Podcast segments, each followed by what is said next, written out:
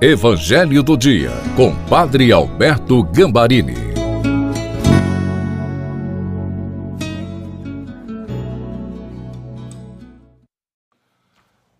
Olá, querida família, pela graça de Deus, estamos nos encontrando no Evangelho do Dia de terça-feira e hoje nós vamos aprender como é que os milagres acontecem todos os dias.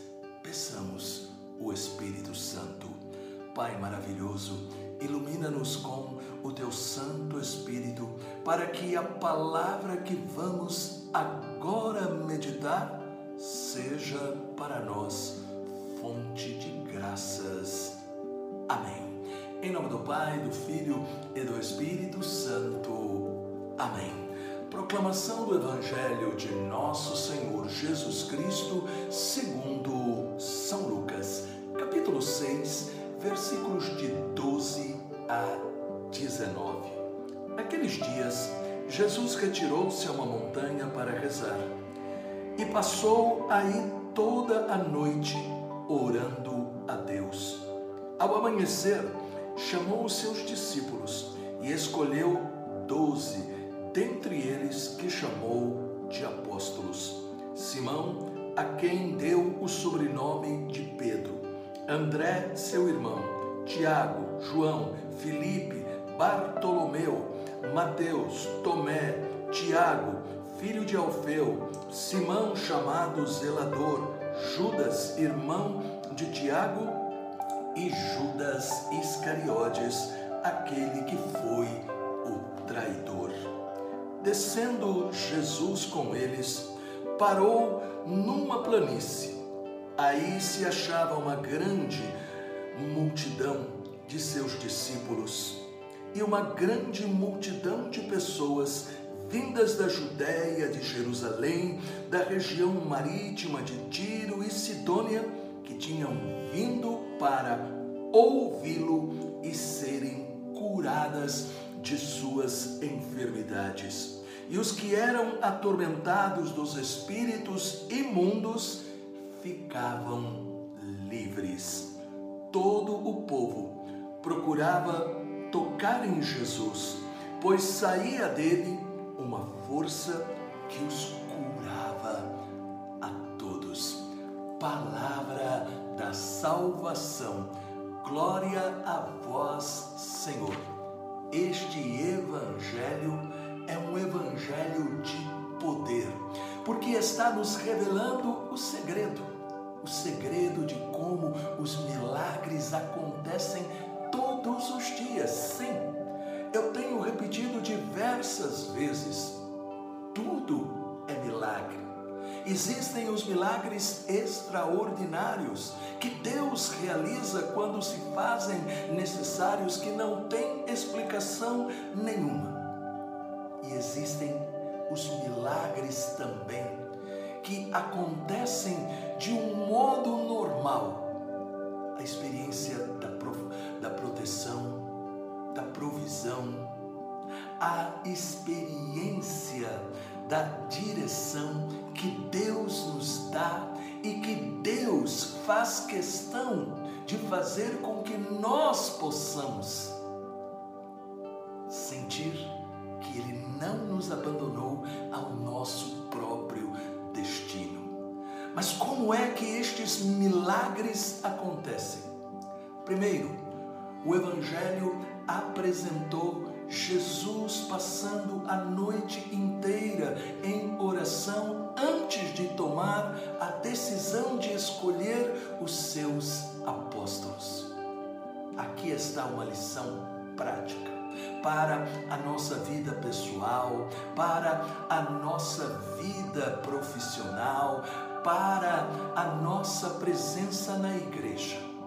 Não tomar nenhuma decisão na emoção, por simpatia, por isso ou por aquilo, mas colocar-se na presença de Deus para pedir: Senhor, o que tu queres que eu faça nesta situação. Isto revela justamente esta certeza. Deus nos inspira, Deus nos guia, Deus nos ilumina. Portanto, esta é a primeira realidade importantíssima. Aprender a se colocar na oração e crer que ela é o canal de comunicação com Deus e, portanto, o canal para receber a sua inspiração. O segundo ponto revelado aqui é porque a multidão procurava Jesus. E aquilo que muitas vezes hoje está faltando na vida de muitos cristãos que dizem: Estou cansado, estou perdido, não sei o que fazer. A multidão procurava Jesus, disse o Evangelho, para ouvi-lo e ser curada por ele. Primeiro, ouvir.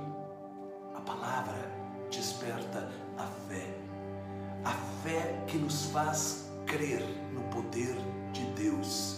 E por isso a multidão ouvia e a multidão via o efeito, a cura das enfermidades e a libertação das forças malignas. E aí nós temos o terceiro ponto, onde São Lucas, médico e também grande apaixonado do Espírito Santo, nos mostra justamente este poder de Jesus se manifestando quando ele diz, aqui no versículo 19 do capítulo 6, todo o povo procurava tocá-lo, pois saía dele uma força que os curava a todos.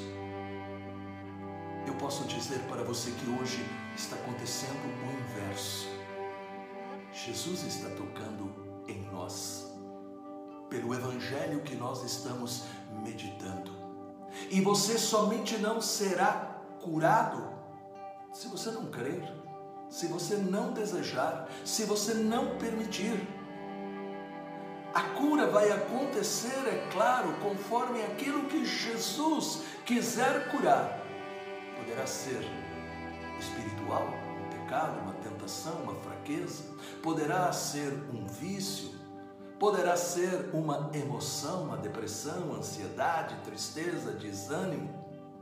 Poderá ser uma cura física ou de qualquer outra ordem, não importa. Mas os céus estão se abrindo e estão derramando sobre todos nós aquilo que agora nós acabamos de ouvir, porque nós estamos junto com esta multidão e o poder de Jesus está sendo liberado, porque esta é a força da palavra de Deus.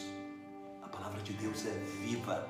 Quando nós abrimos a palavra, é como que se Jesus saltasse, e aquilo que está aqui é justamente o poder para se realizar em nossa vida.